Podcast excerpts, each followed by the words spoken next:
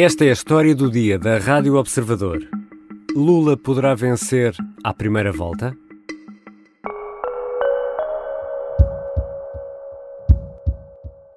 O PL divulgou uma nota, tem duas páginas, né, em que afirma haver uma série de falhas no TSE que poderiam afetar o resultado das eleições. É mais um caso na campanha eleitoral brasileira, na última semana de campanha. Uma alegada auditoria revelada pelo PL, o Partido Liberal, ao qual pertence Jair Bolsonaro, levanta sérias dúvidas sobre o Tribunal Superior Eleitoral e o voto eletrónico. Aquele órgão responde dizendo que são afirmações falsas e mentirosas, sem qualquer amparo na realidade, e acaba por remeter o documento para o inquérito às notícias falsas. O presidente deste Tribunal Superior Eleitoral, que gera todo o sistema, Alexandre de Moraes, fala aos jornalistas no âmbito de uma visita feita pelas candidaturas à sala para onde convergem os resultados das eleições. Diz o juiz que não há fraude. A partir do momento em que cada urna eletrônica é finalizada, já sai o boletim de urna com os votos, isso entra no sistema e esse sistema é, faz a totalização é, a partir é, do programa é que nós mesmos, e vocês acompanharam, lacramos as urnas no dia 2 de setembro. Ou seja, não há participação humana nisso. Os brasileiros são chamados às urnas este domingo e a maioria vai escolher entre Lula e Jair Bolsonaro, o atual presidente. Porém, a presença de outros candidatos na corrida pode obrigar a uma segunda volta, um segundo turno, como se diz no Brasil. Neste episódio, vou conversar com o professor António Lavareda, que foi nosso convidado no final do mês de julho. António Lavareda é cientista político, sociólogo, professor na Universidade de Pernambuco e ainda o presidente do Conselho Científico do IPESP, o Instituto de Pesquisas Sociais, Políticas e Económicas. Eu sou Ricardo Conceição e esta é a história do dia. Bem-vindo, professor António Lavareda. É um prazer conversar de novo com você, Ricardo. Conversámos aqui precisamente na, na história do dia há dois meses, mais dia, menos dia. Nestes 60 dias mudou muita coisa aí no Brasil? Do ponto de vista da campanha eleitoral, não houve grandes mudanças, Ricardo. Dado que você tem uma eleição singular na qual um presidente, que como tal já está no poder há quase quatro anos, enfrenta um ex-presidente que esteve no poder durante oito anos, as avaliações é, do desempenho de ambos, essas avaliações já estão bastante consolidadas, já estavam assim mesmo antes da campanha. Uhum. De sorte que não há grandes modificações das atitudes dos eleitores em relação aos dois. Nos últimos dias da campanha eleitoral, a, o, o fato novo, que pode ser assim chamado, é que muitos apoios que estavam previstos para chegarem a Lula no segundo turno foram antecipados.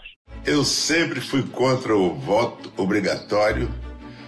Não sou mais obrigado a votar, mas vou às urnas votar no Lula. Lula is a president for candidate and he should be a shoe-in because he is tried, true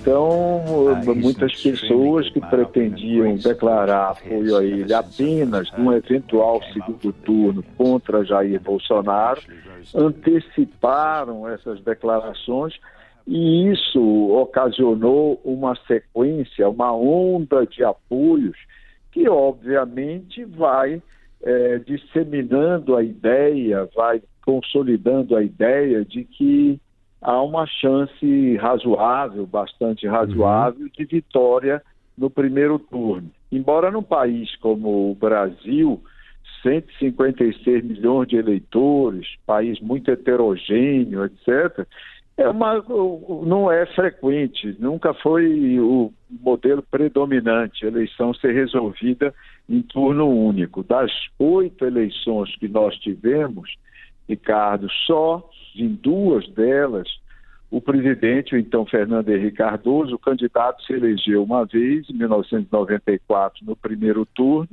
e se reelegeu também em 1998, e nos dois momentos por margens relativamente reduzidas, 54% da primeira vez, 53% da segunda, dos votos válidos. Pegando no que está a dizer, olhando para as pesquisas, as sondagens, como lhe chamamos aqui em Portugal, Lula uh, continua na frente. Uh, em sua opinião, o que é que poderá ser determinante para uma vitória já neste domingo? Olha, o debate, o último debate, o debate da Rede Globo, o último, no último dia de campanha, né, esse debate vai ter, com, certeza, terá consequências. E entre essas consequências, nós podemos eventualmente ver se será, não é, é, é se será, se uhum. tornará mais possível a eleição ser resolvida já no primeiro, na primeira volta ou se, né, dependendo do desempenho do ex-presidente Lula, se essa eleição tem, fica com uma cara, com um jeito, né? Uhum. De, de eleição que de disputa que irá mesmo para uma segunda volta. E a questão do voto envergonhado é relevante aí no Brasil? Pode funcionar aqui para ambos, eh, para ambos os lados?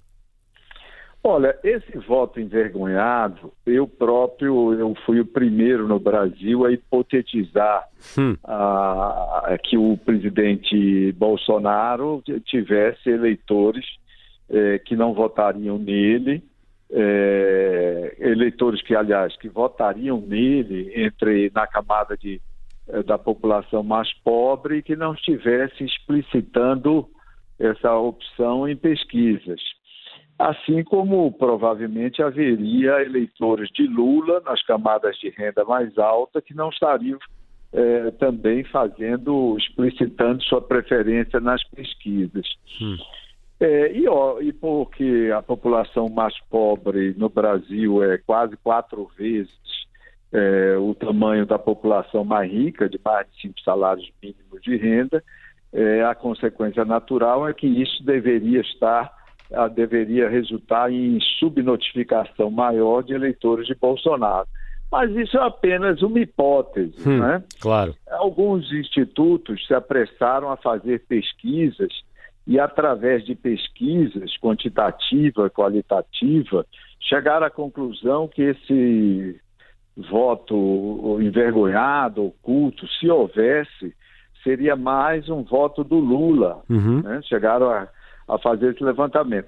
Mas, obviamente, isso não é procedente, porque o voto, seu, o entrevistado, o fenômeno que eu hipotetizei é de que o entrevistado se recusa a participar das pesquisas. Ou não seria envergonhado, então, não é? Não, então você não consegue, através de pesquisas, avaliar esse comportamento.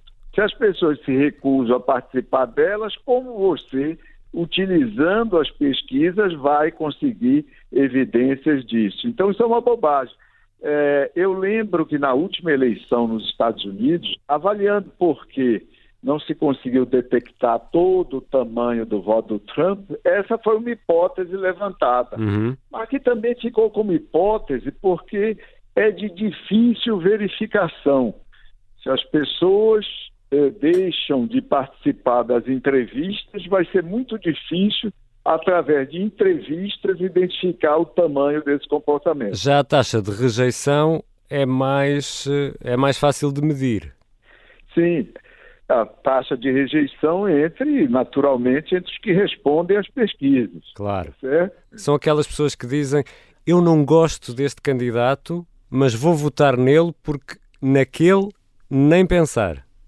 Exato, é, e, e aí é um voto, aí é um voto estratégico, o chamado voto útil. Mas aí já é diferente do voto envergonhado. Esse é o voto estratégico, o voto útil, que existe e é mais, digamos, relativamente mais fácil de ser é, antecipado, digamos assim. O professor já falou da importância da televisão uh, no, no, debate, o debate televisivo, e nós sabemos a importância que a televisão tem num país como o Brasil. E as fake news, as notícias falsas, também são uh, relevantes para esta eleição? Muito relevantes. Elas cresceram muito em relação a 2018. E há, inclusive, eu tenho chamado a atenção para isso, é, também pesquisas que são fake, pesquisas que são pesquisas hum. falsas, é, que voltadas para desinformar a população. É, então, isso é uma categoria nova de fake news, que são as pesquisas falsas também, que vem se somar a esse arsenal é, de é, negativo, esse arsenal que, cujo objetivo é desinformar, confundir o eleitorado. Já voltamos à conversa com o professor António Lavareda. Vamos olhar para o futuro depois das eleições de domingo.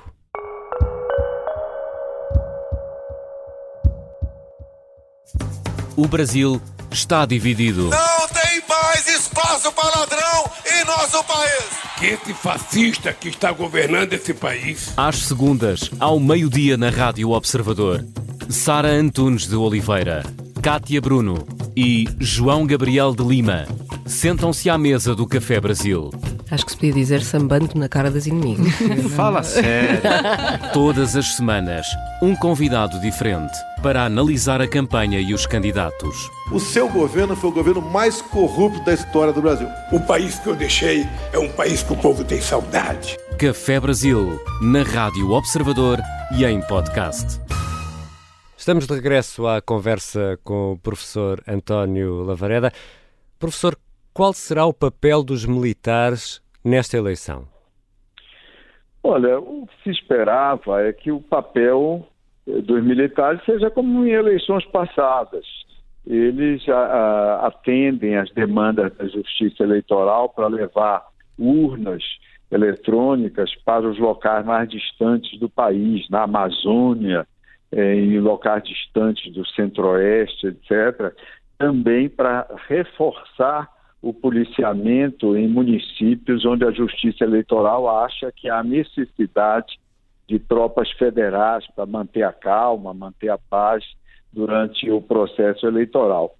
É, infelizmente, esse ano há notícias de que as Forças Armadas, o Exército em especial, querem também fazer uma espécie de uma apuração paralela de algumas urnas, alguma coisa que não está muito claro, hum. e que vem em, clara, em claro conflito com o papel que as Forças Armadas têm, que na Constituição nada lhe, lhes é atribuído em termos de é, apuração do processo eleitoral. Daí a minha então, pergunta. Nós, então nós temos essa, essa possibilidade que é algo que pode trazer mais insegurança e conflito institucional é, nessa eleição, que já é eleição submetida à maior carga de estresse uhum. em toda a nova República, por conta dos continuados questionamentos, quer da parte do presidente, quer da parte mesmo do Ministério da Defesa, com relação aos procedimentos postos em prática pela Justiça Eleitoral. Vamos aguardar e torcer para que não haja nenhum dano, nenhum arranhão à institucionalidade democrática durante o processo eleitoral e imediatamente após ele, com o reconhecimento necessário dos resultados eh, marcados, né, assinalados nas urnas, urnas eletrônicas, como são utilizadas desde 1996, sem nenhum problema, sem nenhuma denúncia de fraude, sem nenhum é, nenhuma comprovação de deturpação da vontade dos eleitores. Precisamente há, há, dois meses, quando conversámos aqui na História do Dia, falámos dessa, dessas hipóteses que estão a ser alimentadas há muito por Jair Bolsonaro, de uh, uma hipótese de fraude eleitoral, de urnas uh, eletrónicas viciadas. De resto, o Senado dos Estados Unidos até aprovou uma recomendação para que o presidente Joe Biden reconheça uh, imediatamente como válidos os resultados eleitorais das eleições deste domingo no Brasil. Acha que há o risco de assistirmos a problemas semelhantes aos que ocorreram nos Estados Unidos depois da derrota de Donald Trump? Olha, o próprio fato de nós termos o precedente norte-americano, esse precedente nos aponta a necessidade da cautela, sobretudo para os atores institucionais mais relevantes, o Supremo Tribunal Federal, Tribunal Superior Eleitoral, Congresso, etc. No, mas mostra que há a possibilidade disso, né? porque há uma tendência à imitação, à mimetização de, dos comportamentos trumpistas pelos adeptos do, do presidente Bolsonaro aqui no Brasil. Uhum. Então, é uma cautela necessária. De outro lado, o fato de já ter ocorrido nos Estados Unidos é, coloca é, os atores institucionais, né, ajuda o sobreaviso. Ele já, por sua vez, já tem condições e vem pensando em como reagir a determinadas situações desse tipo. Então, eu responderia de um lado dizendo: olha, sim, existe essa possibilidade. Segundo, é, dado que isso já houve no, nos Estados Unidos, os atores institucionais já estão informados e estão mais preparados para reagir a situações desse tipo. Mas vê como provável um cenário de violência nas ruas, por exemplo, em caso de segundo turno, ou mesmo se as eleições ficarem resolvidas já no domingo? Olha, tudo isso é possível, não é? Sempre claro. manifestação de descontentamento com o resultado das eleições. Eu lembro que até mesmo sem o, o grau de radicalismo é, necessariamente político, sem esse componente, na noite do segundo turno das últimas eleições francesas, quando Macron foi uhum. reeleito, né, no segundo turno, explodiu violência em 25 cidades da, da, França. Ou seja, é uma, essa coisa da violência em manifestações políticas não é algo que nós possamos descartar no Brasil ou em qualquer outro país. Mas será uma espécie de acredito... epifenômeno? Exatamente. Mas eu acredito que, bem, é, é um pouco de crença e ao mesmo tempo de torcida, né, de manifestação de vontade, né, de desejo de que isso não venha a ocorrer. Professor António Lavareda é um especialista uh, em estatística. Deixe-me fazer-lhe aqui uma pergunta difícil uh, e tendo em conta tudo, tudo o que nos explicou durante esta conversa. Uh, consegue atribuir uma percentagem de probabilidade a um cenário de segundo turno ou um cenário em que as eleições ficam resolvidas já no domingo? Olha, à luz dos dados que nós temos hoje, das pesquisas eh, realizadas até ontem, né, e com as projeções possíveis, etc., há uma equiprobabilidade, ou seja, uma igual probabilidade hum. nesse momento da eleição terminar no domingo ou da eleição ter que ir para uma segunda volta. Portanto, 50-50. 50-50. Obrigado, professor António Lavareda. Foi um prazer conversar com você novamente, Ricardo.